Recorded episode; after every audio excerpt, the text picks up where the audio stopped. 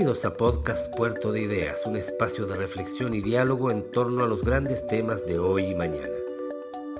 En el episodio de hoy escucharemos la revolución de los podcasts, conversación entre las creadoras y conductoras de distintos programas de podcast, Catalina May, Martina Castro y Macarena Fernández, quienes participaron en el Festival Puerto de Ideas Valparaíso 2020. Esperamos que lo disfruten.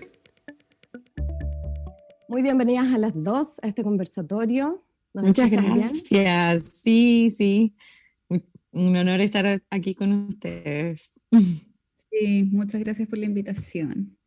Encantadas de tenerlas. Y entonces, en este marco, en un año marcado por la pandemia, em, por el, comillas, encierro en las casas, por la necesidad de em, buscar información desde nuestros propios espacios, el podcast ha cobrado un valor em, súper importante de reflexión, de experimentación, de análisis de información como medio de comunicación, como herramienta para comunicarnos, para mantenernos conectados de alguna manera.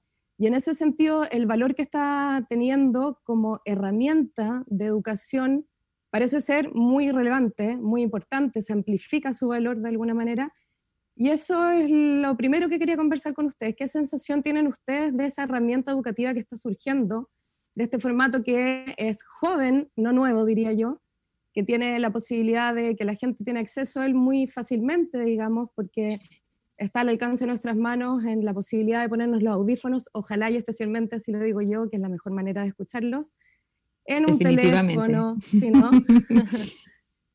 en un teléfono, lo podemos escuchar en nuestro computador, en una tablet, esa es la herramienta que se necesita, entonces eh, se transforma también en un material, en un recurso de educación poderoso, considero. ¿Cómo lo ven desde sus propias experiencias, con toda la experiencia que tienen también trabajando en el formato? yo puedo empezar porque yo vengo del mercado estadounidense, yo estoy basada en Los Ángeles, California, desarrollé toda mi carrera en la radio pública nacional acá eh, de Estados Unidos, en EPR, y después entré al mundo del podcast con, con Radio Volante en 2011, como dijiste, eh, Maca, y claro, en ese momento, todavía aquí en Estados Unidos, el podcast no, no existía como medio masivo, para nada. Yo diría que hasta hoy todavía estamos ahí. Eh, es un mercado emergente, es un medio emergente todavía en Estados Unidos vamos a ponerlo bien, porque a veces yo pienso que en Latinoamérica sienten que, es como Estados Unidos es el, el, mercado. Y sí, hemos visto unos avances impresionantes, estudios muy avanzados eh, también y detallados de crecimiento de audiencias, pero claro, empezó realmente a tener su boom en el 2014, 2015, ¿cierto, Cata? Con, el, con un podcast que se hizo masivo en inglés que se llama Serial. Pero con Radio Volante en el 2011 no estaba en el mapa el podcast. Y lo mm. vi ir creciendo como medio en Estados Unidos, ahí con el boom masivo de Serial, se expandió, ese fue el, primer podcast reconocido como básicamente gente que nunca había escuchado del podcast, entró al mundo de podcast con ese podcast. Eh, lo escucharon, no sé, cientos de millones de personas fue el primer podcast de, escucha masiva, ¿no? Por todo el mundo. Se hizo un fenómeno internacional. Y ahí como que empieza este boom del podcast en Estados Unidos. Y alrededor de ese tiempo, como el 2015, me voy, eh, yo me mudo desde Estados Unidos a Uruguay con una beca Fulbright y empiezo a hablar del podcast. En América Latina todavía no estaba ni ahí. Como que, ¿qué es eso? No, es una palabra, difícil de pronunciar. Además, además. Entonces, yo empecé a mirar qué estaba pasando en el mercado local y miraba los rankings de Apple, que Apple, eh, ahí está basada la palabra, para quienes no entienden de dónde viene, viene de la palabra iPod, que es ese, ese, dispositivo que, exacto, el aparato que utilizábamos para escuchar música, ahora nadie, nadie usa los iPods, pero... Em, y yo en ese momento que estaba mirando cuáles son los, los top 5, los top 10 podcasts escuchados en, en, América Latina, y iba país por país, entre los primeros tres siempre había uno para aprender idiomas y casi siempre para aprender inglés. Entonces, el podcast educativo e, es donde nace esa, esa intención o, de querer aprender algo a través del podcast, está dentro de, la, como que de los inicios del podcast en América Latina. Para mí es importante destacar eso porque es como parte del ADN del podcast en, Latinoamérica, en mi opinión. Y, se nota. Pues, dale nomás. Como que de alguna, de alguna manera puede que esté como en la esencia de, su, de sus cualidades, ¿no? En ese sentido, la experiencia común que tienen ustedes dos desde Adonde Media, que trabaja con, eh, también expliquemos un poco que trabaja en la asesoría de la construcción de podcast, comillas, a la medida, ¿no? Desde la voluntad de que también es un formato así de amable que nos permite profundizar o desarrollar temáticas desde lo que uno busque, desde el interés propio de cada persona. Y en ese camino, uno de los trabajos que ustedes han hecho ahí eh, es la producción y edición de Duolingo Spanish Podcast y también en otros idiomas. Nos centramos en el caso del español porque nos sitúa y nos convoca en, en este caso en particular, si nos pueden contar un poco de esa experiencia, Cata, y también eh, un poco en esto de lo revolucionario que es en el escucha, me parece que también es un ejemplo súper interesante, la cantidad de gente que se acerca a este podcast en particular.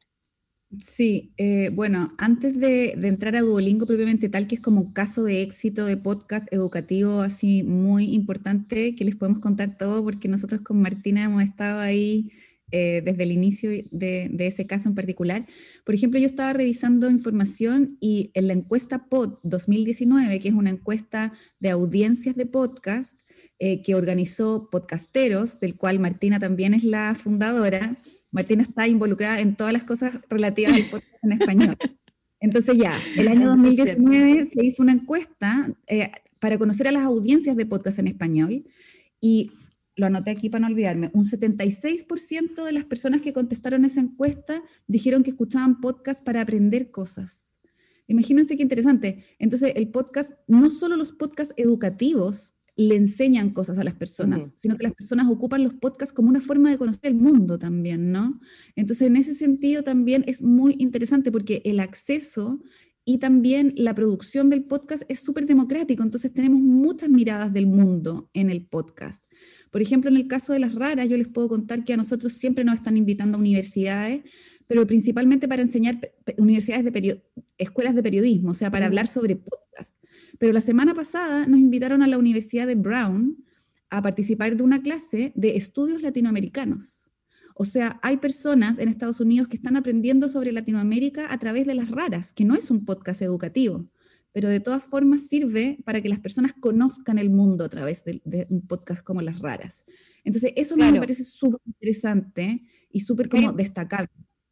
Y también ahí está súper interesante destacar como las nuevas formas de aprender, porque sin duda no es, no es la estructura clásica en la que uno aprende de la historia de un país, sino que en el caso de las raras son testimonios de historias particulares, pero que ejemplifican situaciones o momentos muy particulares de la historia, ¿no? O sea, la, quinta temporada que está ahora al aire, eh, liberando sus capítulos, habla mucho de eso, habla de, un Chile 2020 que no se parece a ningún otro momento y tiene, está contado en pequeñas o microhistorias que sí hablan de una realidad y de un contexto histórico que está ahí a disposición del aprendizaje de las personas y que también es muy interesante porque no es, no es un punto de vista formal, tradicional de cómo contarte la historia. Entonces también ahí hay una modificación en, el aprender, ¿no? Y también está un podcast como TED en español, que también produce Adonde Media, eh, que también le abre la cabeza a las personas de repente, les muestra otras formas de entender el mundo. Entonces, claramente en ese sentido también se puede entender como una herramienta educativa, a pesar de que no son pensadas como podcasts educacionales como sí lo es el podcast de Duolingo, por ejemplo. Yo en particular he participado en el podcast de Duolingo Spanish, que es para enseñarle a hablar inglés a auditores que hablan español como, no, al revés, que es para enseñarle español auditores que tienen el inglés como su idioma original, pero además se está haciendo el podcast al revés y también uno, un podcast para enseñarle francés. Entonces Martina puede contar mucho más de cómo nació todo esto. Sí, Martina, y ahí te, interrumpo un segundo, Cata, me parece súper importante también desde mirarlo muy desde afuera, o sea, nosotros tenemos quizás en el imaginario Duolingo como una aplicación en la que uno va eh, pasando etapas para aprender un idioma o ver qué tanto sabe de un idioma. Esto es otro paso, no es eso, sino que es una profundización, eh, aprovechando el formato, y ahí me gustaría que nos contaras cómo se dan las experiencias en las distintas oportunidades de aprender idiomas y, también cómo se enfrenta o si se ocupa el mismo recurso en los tres, que de alguna manera sí, pero me imagino que tiene sutilezas para cada lenguaje. Claro. Sí, no, y, y, importante destacar también que Duolingo fue nuestro primer cliente. Entonces yo fundé a Donde Media en 2017 en Chile, en, un, en, en Startup Chile. Y, y, tres días después de empezar en la, en la incubadora, eh, me contactó Duolingo que quería aprovechar el medio podcast para eh, darle a sus aprendices de nivel intermedio de español contenido para entretenerlos, porque veían que ellos seguían en un loop de, de, de, lecciones y, y, se terminaba como el, el, poder de la, de la, aplicación. Exacto. No, no podían aprovecharlo más porque ya habían aprendido todo y lo que realmente necesitaban era contenido para em, practicar su comprensión. Em, y lo lindo de Duolingo y fue, eh, y fue y sigue siendo un gran, gran aliado en, en lo que es armar un podcast es que sabían el poder del podcast. No quisieron adaptar el podcast a lo que hacían, se querían adaptar ellos al podcast. Entonces, eh, siempre fue eh, centrado el podcast y todos, los de francés, también el inverso que ahora hacemos para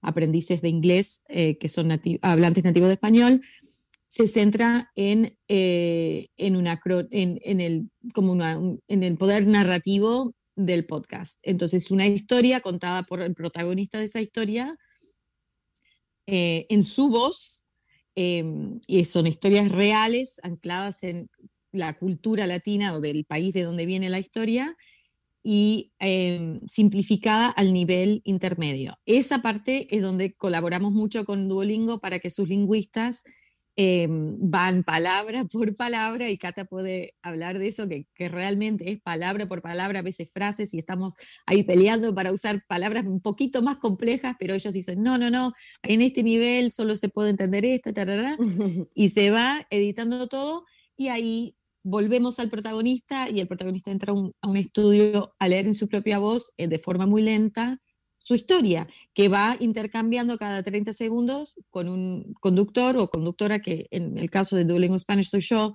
hablando en inglés, para que la, la, audiencia, hablantes nativos de inglés, puedan descansar un poco la mente cada 30 segundos y no perderse en el hilo de la historia. es un formato que creamos nosotros, lo inventamos nosotros. Y lo lindo es que ya veíamos que había un poco de interés, ¿no? Como les dije, yo estaba investigando, todos los top podcasts eran para aprender inglés, pero no habían eh, innovado esos creadores de podcast en el medio, en la historia del podcast. Para mí seguía siendo una lección, como, como uno baja un cassette ¿no? de, aprendizaje de idioma, seguía siendo una lección. Y lo lindo de este podcast es vos te te olvidas, esa es la idea, que, que, uno se olvide que está aprendiendo o practicando un idioma, que pueda apreciar la historia en sí y de repente darse cuenta que está aprendiendo vocabulario nuevo, profundizando su conocimiento del país o de la cultura de ese país. Y, fue un, un, éxito total. Eh, hasta el día de hoy, el podcast de Duolingo Spanish ah, tiene más de 35 millones de escuchas em, en total, ¿no? Y, Van como nueve temporadas ya, ¿no? Mm, sí, sí, nueve temporadas. Ahora estamos innovando en el formato. Esta última temporada es una, es una temporada serializada, basada en un caso, en una historia, con varios protagonistas. Y sí, hemos lanzado más podcasts, el de francés, uno que se llama Relatos en Inglés, que es para aprendices de, inglés. Y hay, hay, algo muy potente ahí, porque obviamente nos han contactado muchas, muchas eh, maestras diciendo que aprovechan el, e, e, esos podcasts para refrescar el material que tienen ellos. Eh, hasta el día de hoy es un chiste que tengo con, con, amigos que, que, estudiaron español aquí en Estados Unidos hasta el día de hoy ellos se, acuerdan de una telenovela que fue hecha para aprendices de español acá en Estados Unidos, se llama Destinos. Y yo me acuerdo los chistes de esta, serie porque era, estaba tan mal hecha y tan cursi. Y, y yo te lo juego que hasta el día de hoy están usando esa misma telenovela para enseñar español. No existe historias reales basadas en diferentes países, con diferentes acentos, para enseñarte cosas diversas de lo que representan las varias culturas de, Latinoamérica. No existe ese material. Por eso van a las raras. Por eso usan a Radio Ambulante. Mm, del el inicio, los primeros fans del podcast eran maestras de español. Utilizaban esas historias, ¿no? También es interesante lo que pasa en el, en el, caso de Radio Ambulante, que también ahora tienen lupa como herramienta para, para, para enseñar idioma, porque claro, lo que, lo que estás diciendo es muy interesante porque hace un mix de dos cosas. Uno, que nos salimos de la escuela tradicional del aprendizaje de un idioma. Es como, hay otra estructura, esta misma telenovela que dices que queda ya como demasiado antigua, demasiado lejos, sobre todo como con el, con el uso de las tecnologías, hoy día con la rapidez con la que fluye la información. También hay mm. algo que me parece muy interesante y les, les quería preguntar si se habían asesorado por algún material educativo en esta decisión de hacer este mix o esta, esta claridad de cuánto poner de un idioma o del otro mientras se va eh, enseñando uno, porque el descanso que dices es súper confortable en el momento mm. que uno no conoce ese otro idioma a totalidad o a cabalidad y está en este intermedio que dicen ustedes que es el, la, la, demanda desde Duolingo del aprendizaje. Es súper interesante ese mix y cómo se va dando la sensación poco a poco de que uno evidentemente se olvida que está aprendiendo un idioma y se está interesando más en esa historia también en el cómo recogen esas historias, qué, hay ahí, cómo, cómo hacen ese mix de, por un lado, no olvidar el foco inicial de educar en un idioma, pero por otro también están teniendo una segunda capa de información y de, y de comillas, educación, que es entregar esta información, este conocer el mundo que decía la Cata. O sea, también se aprovecha esa doble mm, herramienta. Hay un mix interesante ahí en cómo se trabaja eh, los dos equipos, ¿no? El equipo de Adonde Media que podríamos decir, la especialidad es contar historias en audio, ¿cierto? Eh, en, este caso en particular historias de no ficción. Eh, y por otro lado está el equipo de Duolingo que también trabaja en el podcast y ellos son los que se encargan de, de, hacer todo el trabajo que tiene que ver con el nivel del idioma, como contaba Martina, qué palabras se pueden usar o no, qué conjugaciones verbales corresponden al nivel medio de aprendizaje. O sea, hay un trabajo súper, súper detallado en relación a eso. Eh, de parte del equipo de Duolingo y de parte del equipo de Donde Media está todo el, todo el trabajo de búsqueda de las historias, de, trabajo con los eh, protagonistas, porque los protagonistas de las historias aquí no solo nos cuentan su historia en una entrevista, sino que como nosotros tenemos que manipular el, el idioma para que quede a un nivel intermedio, nosotros no, no, utilizamos esas entrevistas como si hacemos en las raras, por ejemplo, o como hace Radio Ambulante también. Nosotros a partir de esas entrevistas escribimos un guion en que ponemos las palabras de los protagonistas en el nivel intermedio del idioma. Entonces, ese guion después los protagonistas tienen que ir a grabarlo a un estudio, a leerlo. Muchos de nuestros protagonistas no son narradores, o sea, ninguno de nuestros protagonistas son narradores. Entonces, eso también es adicional. Es un desafío adicional, un trabajo enorme, enorme. Entonces, entrenar a los protagonistas para que eh, aprendan a narrar con estas palabras que a lo mejor no son las palabras que ellos usarían, porque son un poco más simples, y también de una forma súper bien pronunciada y bastante lento, pero no robótico. Entonces, hay muchas, em, muchas sutilezas que cruzan aquí el trabajo y por eso en cada episodio trabajan cuántas personas, Martina? ¿Serán unas 15 personas? Sí, unas 15 personas, sí. Y, y por, como en, promedio de dos, dos, meses y medio para producir un capítulo y producimos 32 por año.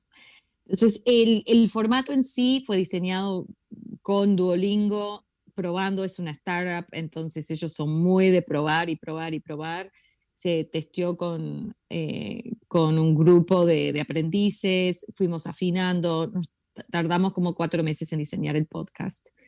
Em, pero eh, me parece interesante, obviamente, comparar este, este caso de éxito, que sí es, em, con mucha inversión por parte de Duolingo, que Duolingo realmente eh, financia todo ese trabajo y, todo este equipo enorme que trabaja cada capítulo. Y y, bueno, tiene los recursos para lanzarse al agua con algo tan bien producido y tan bien hecho. Y no necesariamente es el caso para profesores de universidad que ahora están viendo el podcast como una posible herramienta educativa. Entonces, eso sí me parece interesante, como no sé si pasará eso ahora, pero me parece que, que, que, que hay como hay un flujo de, de, un, como, no sé, un panorama muy interesante de cómo se puede usar el podcast. Y también de, atención inicial, ¿no? Que yo creo que, eh, que das ahí como en un, en un, punto muy interesante, Martina, que, que, tenía que ver con algo que hablábamos hace unos minutos atrás con, con Cata antes de empezar la, la transmisión, que tenía que ver con, dos cosas que yo veo. Por un lado, eh, en, toda la motivación de profesores de llevar a las escuelas eh, el aprendizaje a través del podcast, utilizar materiales que ya están disponibles, digamos, o de gente que tiene eh, la expertise y que se dedica, como el caso de ustedes, a, desarrollar distintos podcasts en subgéneros, digamos, porque hay un sinfín de géneros también, podríamos decir. Desde, desde el humor hasta la historia, la ciencia, en fin, lo que, lo que busque cada quien puede quedar depositado en este formato tan amable que, que, nos gusta tanto por eso mismo, ¿no? Pero claro, por otro lado está, eh, si tú eres profesor y tienes la voluntad de hacerlo y no eres Duolingo, que es este caso exitoso, es como, ¿qué es lo mínimo que deberías pensar antes de ponerte a hacer record, ¿no? Como a grabar y ya, bueno, porque también se tiende, y eso es medio eh, como un arma quizás de doble filo, de decir, bueno, es democrático sin duda, tenemos los materiales, comillas, disponibles para que quede de mediana calidad y bueno, hagámoslo. Pero no es llegar y poner rec y que eso se transforme en un material de escucha eh, positiva, digamos, o que deje algo y que nos enseñe algo. O sea, también ahí me parece súper importante poner a la vista la necesidad de, de cuidarlo como formato, y que no queden millones de horas de materiales disponibles ah, para todos y que se suben a las plataformas y bueno, yo escucho lo que quiero a la hora que quiero. No es tan llegar y hacer, un poco eso. Como cuáles serían los, quizás los consejos o los puntos de vista iniciales que uno debería tener antes de eh, involucrarse en el desarrollo de un podcast siendo profesor, siendo docente, siendo académico. ¿Qué, qué, qué debería saltar a la vista ahí? No sé si Cata, ¿querés opinar primero? Buena pregunta. De hecho, por ejemplo, la profesora que nos invitó a la Universidad de Brown que les comentábamos, ella le estaba dando como eh, examen final del curso de estudios latinoamericanos a sus alumnos, que son alumnos norteamericanos, pero que la mayoría habla bastante bien el español y les interesa eh, los sucesos de Latinoamérica. Em, ellos iban a cerrar con un podcast, ese iba a ser el examen. Y la gran mayoría de ellos no tenía más que su celular para hacer el podcast. Entonces, bueno, ¿cómo uno se las arregla para hacer un podcast que sea interesante con mm. la menor cantidad de recursos? Eso yo creo que es un gran tema, porque como bien tú dices, Maca, uno, uno tiende a decir que el podcast es muy democrático porque el acceso es, bastante abierto, pero también cómo, cómo hacemos para elevar el estándar, ¿no? Y que no cualquier cosa que yo grabo con mi celular sea llamado podcast. No sé, Martina, ¿qué dirías tú? Está interesante. Em, acabamos de, publicar un, artículo en Podcastero sobre los podcasts educativos. fue por casualidad eh, que se cruza con esta, esta charla, pero profesores ya están intercambiando notas de voz con sus, con sus alumnos.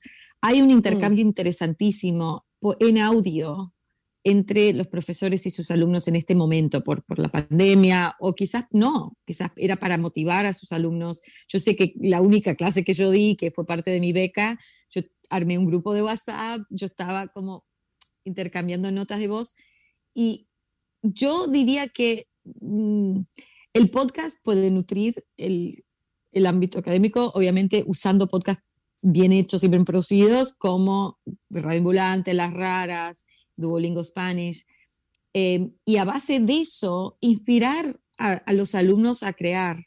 Para mí no se tendrían que frenar. No se tiene que llamar podcast. Un podcast es un medio, como la televisión. no, como, no, es, no es una cosa en sí. Es probar crear cosas en audio.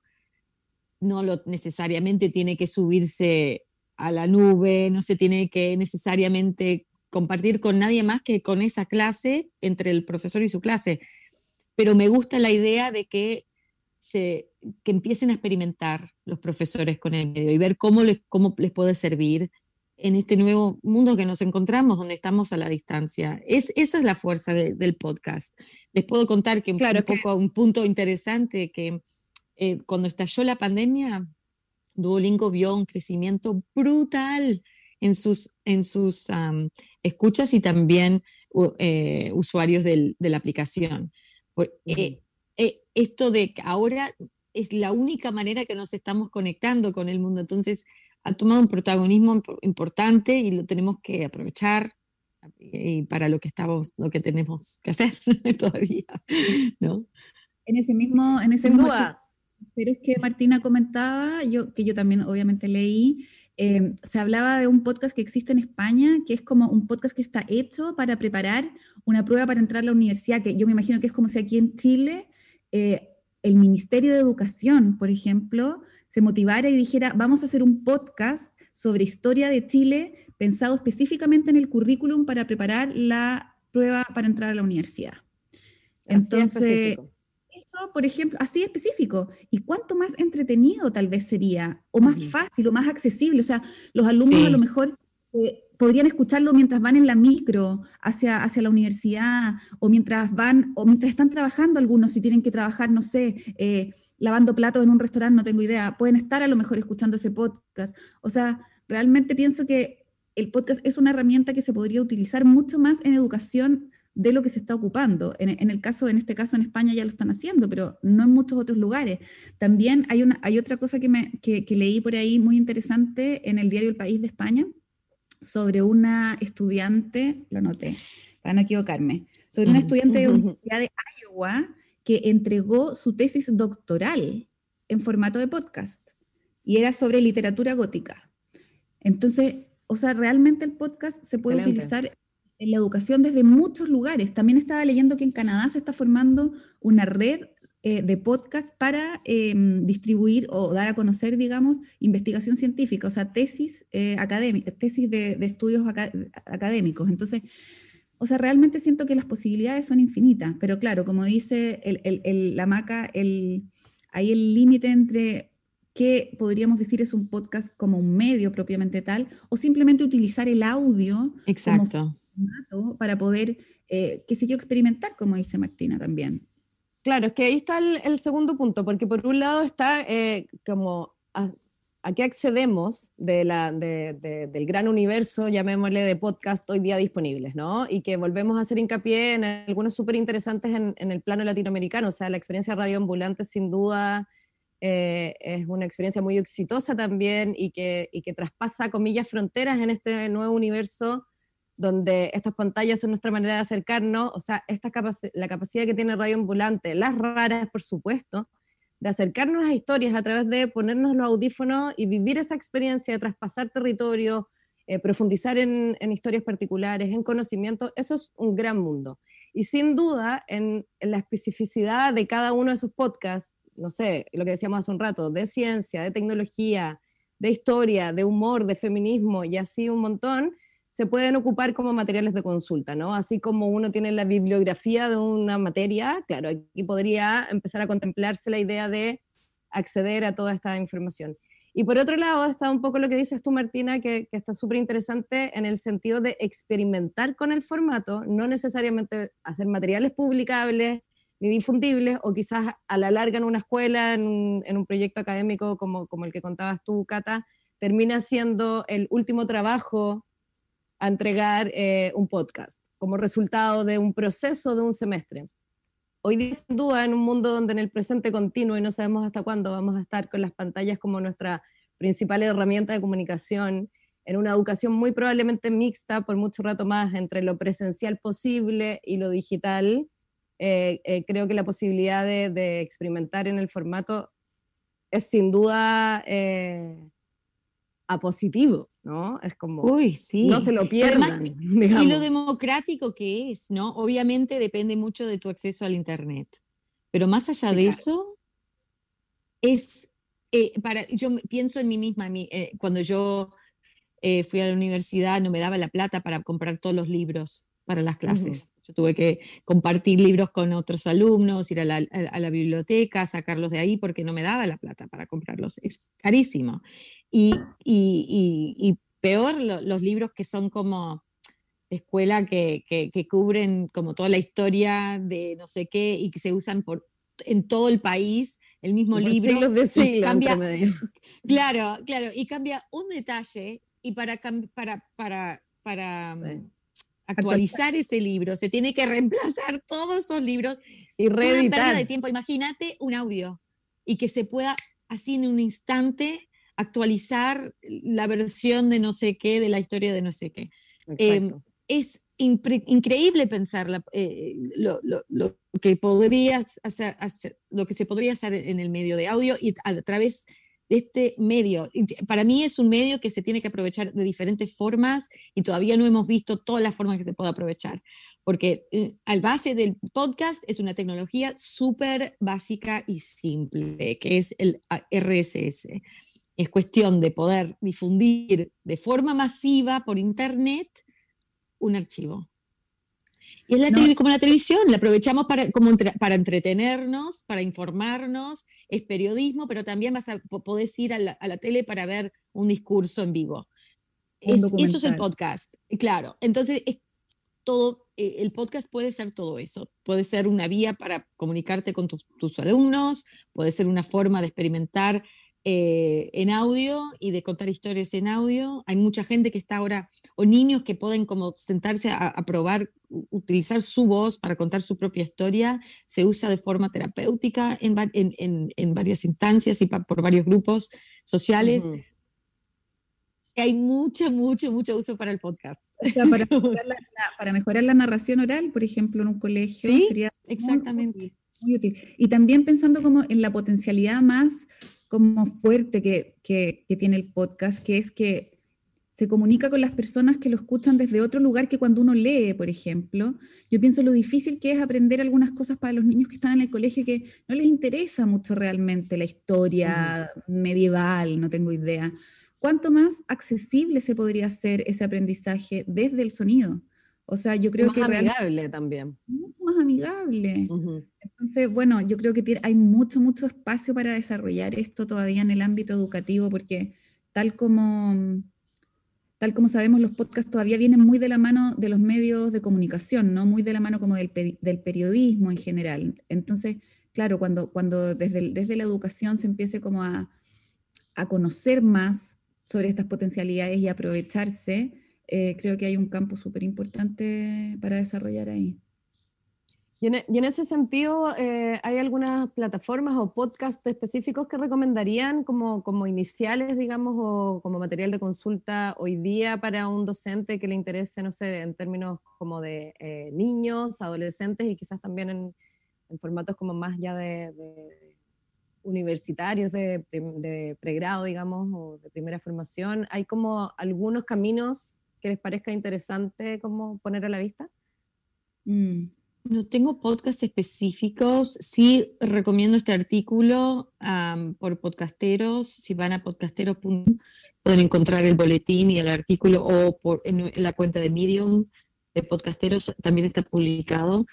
Em, Martina. Y en ese caso quizás es interesante contar un poco el trabajo de podcasteros y todo lo que, porque en el fondo es una comunidad como de podcast en español, ¿no? Al que también quizás es el primer camino en el que uno se podría acercar y conocer un poco más y estar medianamente orientado, porque alguien que dice, ya, podcast, aparece la palabra, la entendí, son archivos, son accesibles, pero de ahí en adelante hay tanto que si no sé, uno ocupa la aplicación que sea, es, es, es bien difícil como si no tienes conocimiento previo decir, ya, por dónde escuchar. Hay algo que es intuición y después viene la recomendación y qué sé yo, los algoritmos que te van ahí guiando en, deberías escuchar esto si te gustó esto, pero Podcasteros es creado por personas que te invitan amablemente a conocer y a profundizar en el formato. Entonces, si nos puedes contar un poco esa experiencia también y por qué lo fundas y, diriges hoy día. Sí, eh, cuando yo empecé a, considerar la idea de, fundar a Donde Media, eh, yo ya estaba había pasado más de un año, terminé mi beca Fulbright en Uruguay y mm, dije, bueno, quiero meterme full en, en la comunidad de podcasteros en Latinoamérica. ¿Dónde voy?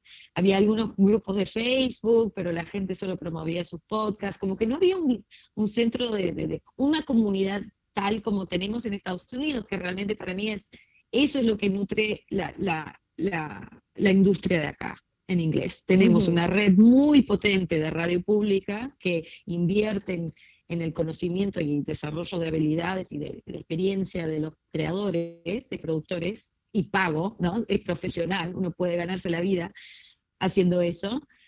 Y eso da a que haya muchos podcasts diversos interesantes. Em, eso lo que tiene también tiene una comunidad muy fuerte. De hay una página web que se llama transom.org. Ahora, Radio Ambulante tiene una, muy linda alianza con ellos que están traduciendo muchos de los artículos en Transom, pero los invito a, a, los que quieran conocer el mundo de podcast, realmente ahí es como un mundo, una biblioteca de, de conocimiento y son propios productores sentándose a enseñar lo que ellos aprendieron. Entonces yo eso no lo veía en español y quería crear algo parecido, pero un poco menos, em, más basado en un boletín por correo electrónico, que también estaba un poco copiando la, el, el, el, modelo de HotPod, que es como un, un newsletter por mail em, sobre la industria del podcast en inglés. Entonces ahí arranqué pensando, bueno, si 50 personas leen esto, estamos bien. Y de, muy, rápidamente se fueron uniendo personas y, al boletín y, y, pocos meses después dije, bueno, pongamos a prueba esta comunidad, a ver si podemos funcionar, podemos colaborar en algo. Y ahí lanzamos la primera versión de Encuesta Pod, porque no había nada de estudio de, de, de, de consumo de podcast, ni dependencias de, de, escucha, entonces dije, bueno, pagar para un estudio científico sería muy caro, pero si nos unimos todos los productores, hasta los podcasts de nicho que tienen mil oyentes de acá, pero mil oyentes de allá, nos juntamos a, promover esta encuesta colaborativa y nos juntamos todo ese conocimiento y la compartimos. Y fue un éxito también, llegamos a 2.000 personas, el, el primer estudio de ese tipo Em, no científico, pero nos, nos dejó conocer mejor a nuestras audiencias y, y bueno, ahí como que se realmente tomó forma podcastero. Para mí eh, fue a partir de Encuesta Pod, seguimos con el boletín cada dos semanas. Hay un, y para mí fue muy importante que fuera escrito por podcasteros, no nosotros. Yo escribí el primero y dije, voy a escribir capaz que dos o tres más, pero después no. Como que tiene que ser de la comunidad para la comunidad. Y que quería como incentivar ese espíritu de, colaboración que, que, yo adoro tanto de la industria de acá, porque aquí hay mucho, mucho apoyo. Esa, esa idea de, de ser competitivos no existe aquí. Nosotros nos ayudamos. Nadie escucha un podcast siempre se escucha más, entonces no, hay, no tiene sentido pensar, no, no, voy a, cuidar mi audiencia y no quiero que ellos escuchen otras cosas. No, eso no, no.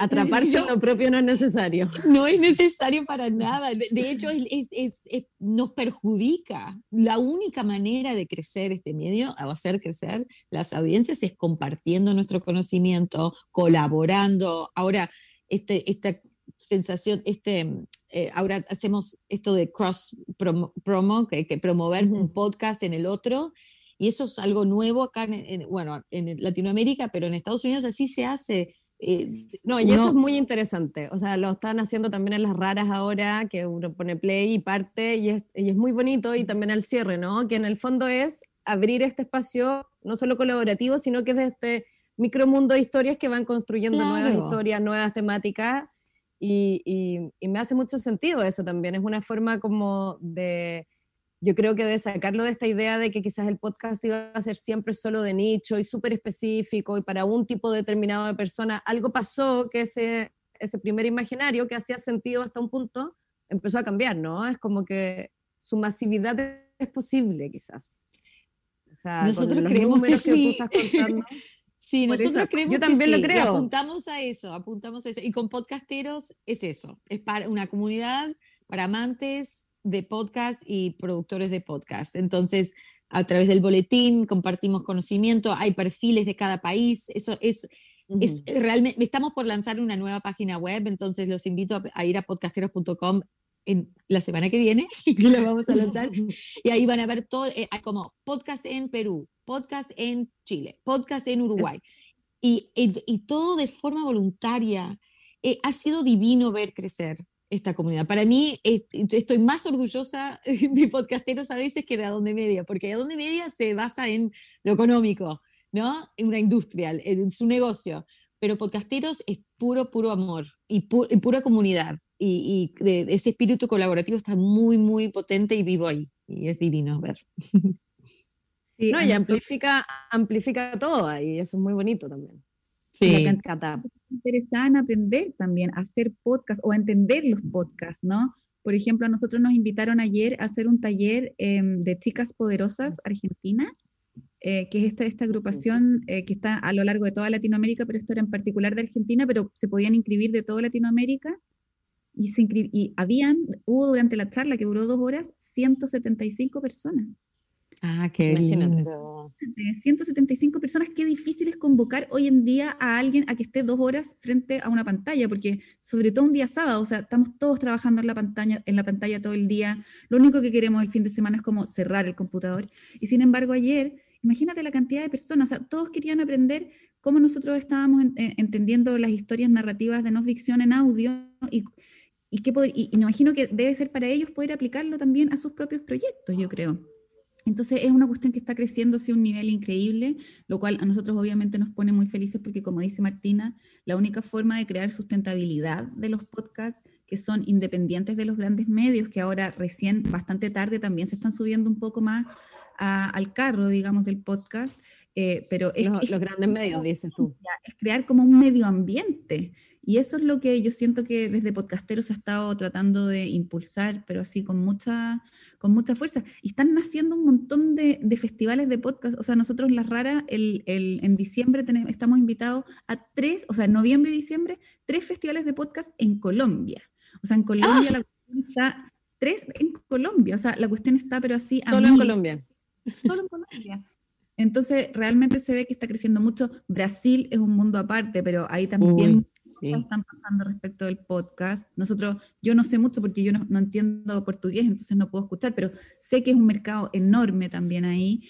Entonces, está como muy entre, entretenido, muy interesante em, el ecosistema, cómo se está moviendo. No, sin duda lo, que comentaba recién, o sea, en el fondo de hace, si nos sentábamos probablemente hace un año atrás a tener esta conversación, la sensación de masividad o ese alcance masivo era otra. Yo creo que eh, en, en, el 2020 la oportunidad, si uno mira la mitad del vaso medio lleno, es como, claro, en esta sensación de que nuestras vidas se congelan de alguna manera o se modifican, eh, el potencial que tiene el podcast de acercarnos y amplificarnos como eh, distintas realidades es, muy valorable. Y también demuestra que hay un interés que yo creo que también uno subestima al consumidor, comillas, no me gusta poner la palabra consumidor, pero al escucha, ¿no?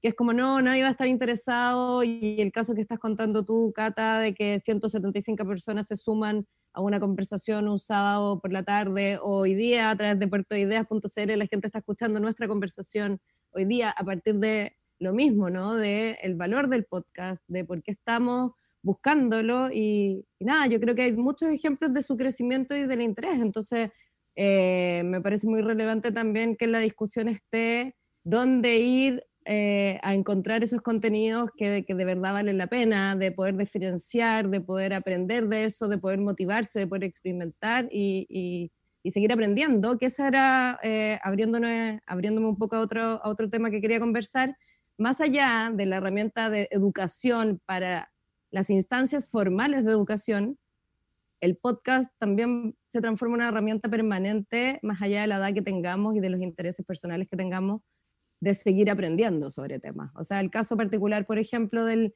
del podcast que estamos inaugurando hoy día en su primera temporada, que tiene que ver de la soberanía alimentaria poligonal a través de Fundación Mar Adentro, que, que, nos convocó a conversar hoy día, eh, la experiencia contigo, Cata, como asesora, como editora, o sea, no es un podcast que nace como eh, solo desde esta voluntad de poner rec y ya grabemos lo que nos interesa conversar, sino también ahí hay un camino de, buscar em, el conocimiento a través de personas con experiencias como tú. Como, ¿Podrías contar un poco cómo se desarrollan experiencias como esa, que también es el trabajo que hacen en Adonde Media con quienes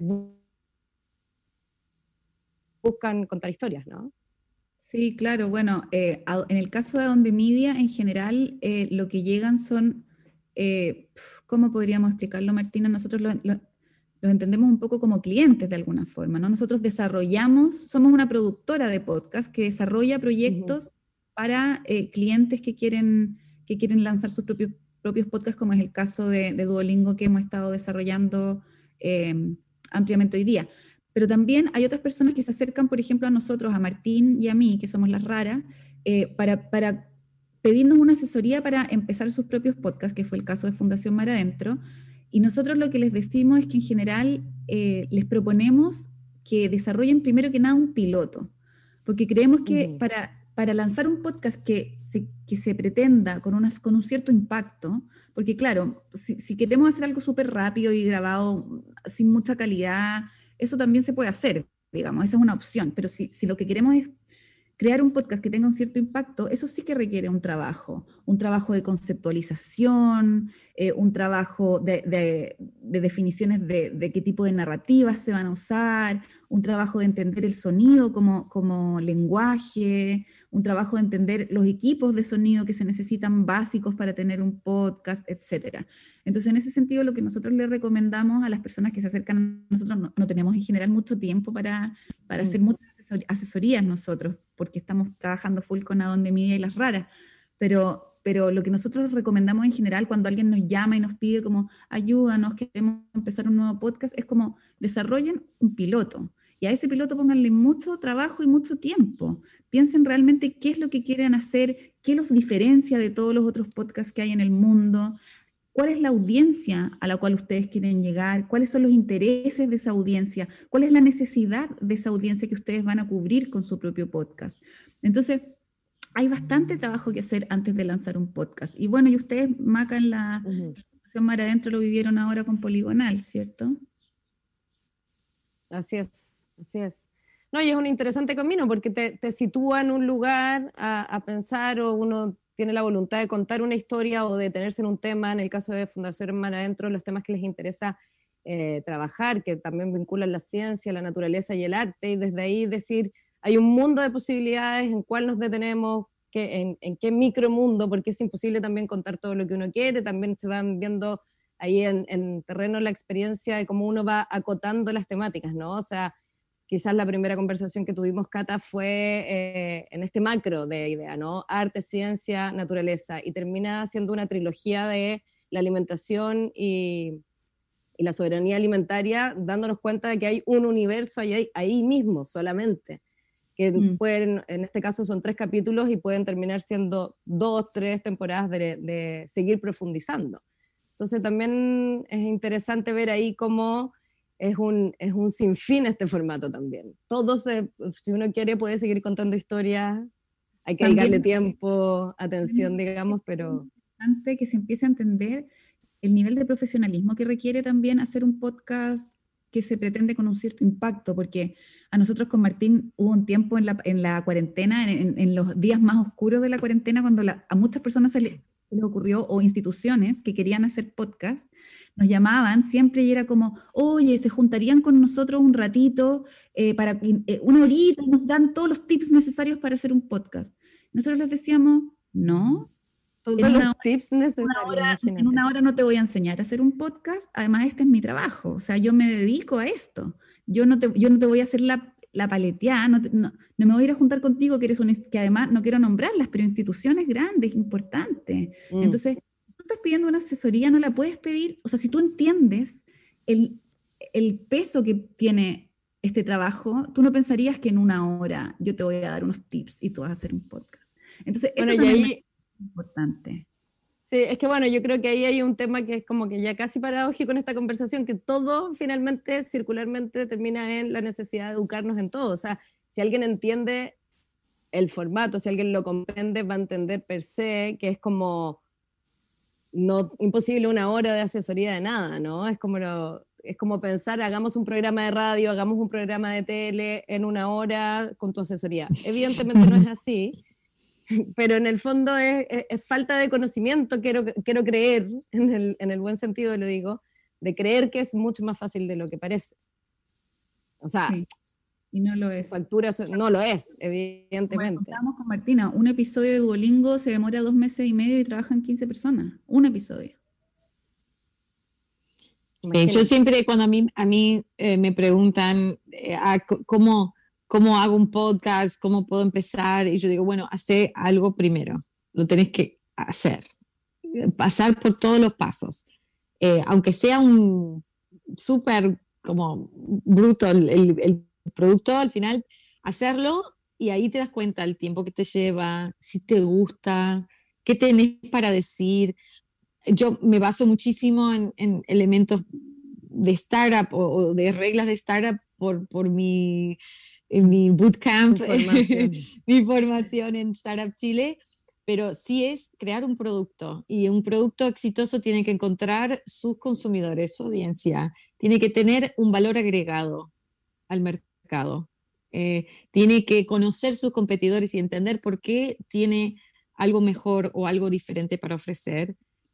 Pero más que nada, tenés que tener ganas de hacerlo y tiempo.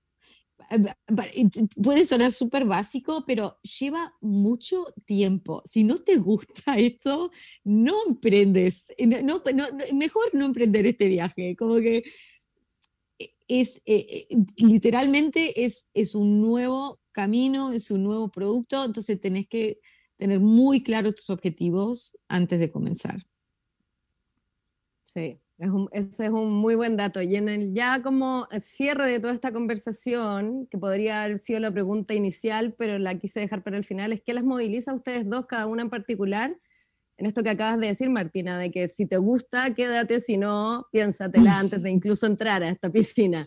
Pero ¿por qué lo eligen ustedes como formato? Finalmente las dos tienen grandes carreras y me parece muy importante destacarlo, o sea, cada una desde su lugar y que las encuentren en algún punto en el que ahora trabajan juntas, pero es, muy valorable el trabajo que hicieron también apostando por la identidad de un formato y por la permanencia de ese formato cuando todavía era muy, muy pequeñito y muy desconocido. Y en el fondo, que, hay ahí que, que las motivó y que las mantiene en, este trabajo. Cata, tú primera. la verdad es que yo eh, empecé en las raras de una forma bastante intuitiva eh, todas estas cosas que le estoy recomendando a usted, nosotros no las hicimos tanto. Rara antes de empezar a producir, o sea, todas las definiciones básicas de las raras que siguen vigentes hasta el día de hoy con Martín Cruz, nosotros las tomamos con lápiz y papel. O sea, vamos a hacer un podcast que va a contar historias que llamamos de libertad sobre personas que rompen con las normas, eh, vamos a hacer un podcast que va a usar música original, que va a usar paisajes sonoros, que va a tener un diseño de sonido acabado. O sea, todas esas definiciones nosotros las tomamos desde un primer momento. Y en ese sentido sí hicimos un trabajo importante de planear lo que estábamos haciendo. Pero no teníamos muchas expectativas, ni yo jamás me imaginé el año 2015 cuando empezamos las raras que esto se iba a transformar en mi trabajo full time. O sea, de verdad, yo no vengo del mundo del audio, yo vengo del mundo del periodismo escrito. Entonces, realmente para mí ha sido un descubrimiento y ha sido muy muy lindo, he aprendido un montón, también gracias a Martina, que me ha enseñado muchas cosas, eh, pero también gracias, he aprendido mucho en, el ir haciendo, o sea, siento que Las Raras ha crecido entre su temporada 1 y su temporada 5 un montón, em, y también siento que es un formato que te da ese tipo de libertades, ¿no? De ir aprendiendo en el camino, em, y si bien yo no soy ingeniera en sonido, yo no sé editar sonido, yo he aprendido mucho a pensar el sonido y eso ha sido muy bonito y uno de los grandes aprendizajes que he tenido como en estos últimos años eh, de mi vida adulta. En un momento uno dice, bueno, ya que es difícil seguir aprendiendo cosas. Y yo he aprendido mucho en este, en este formato.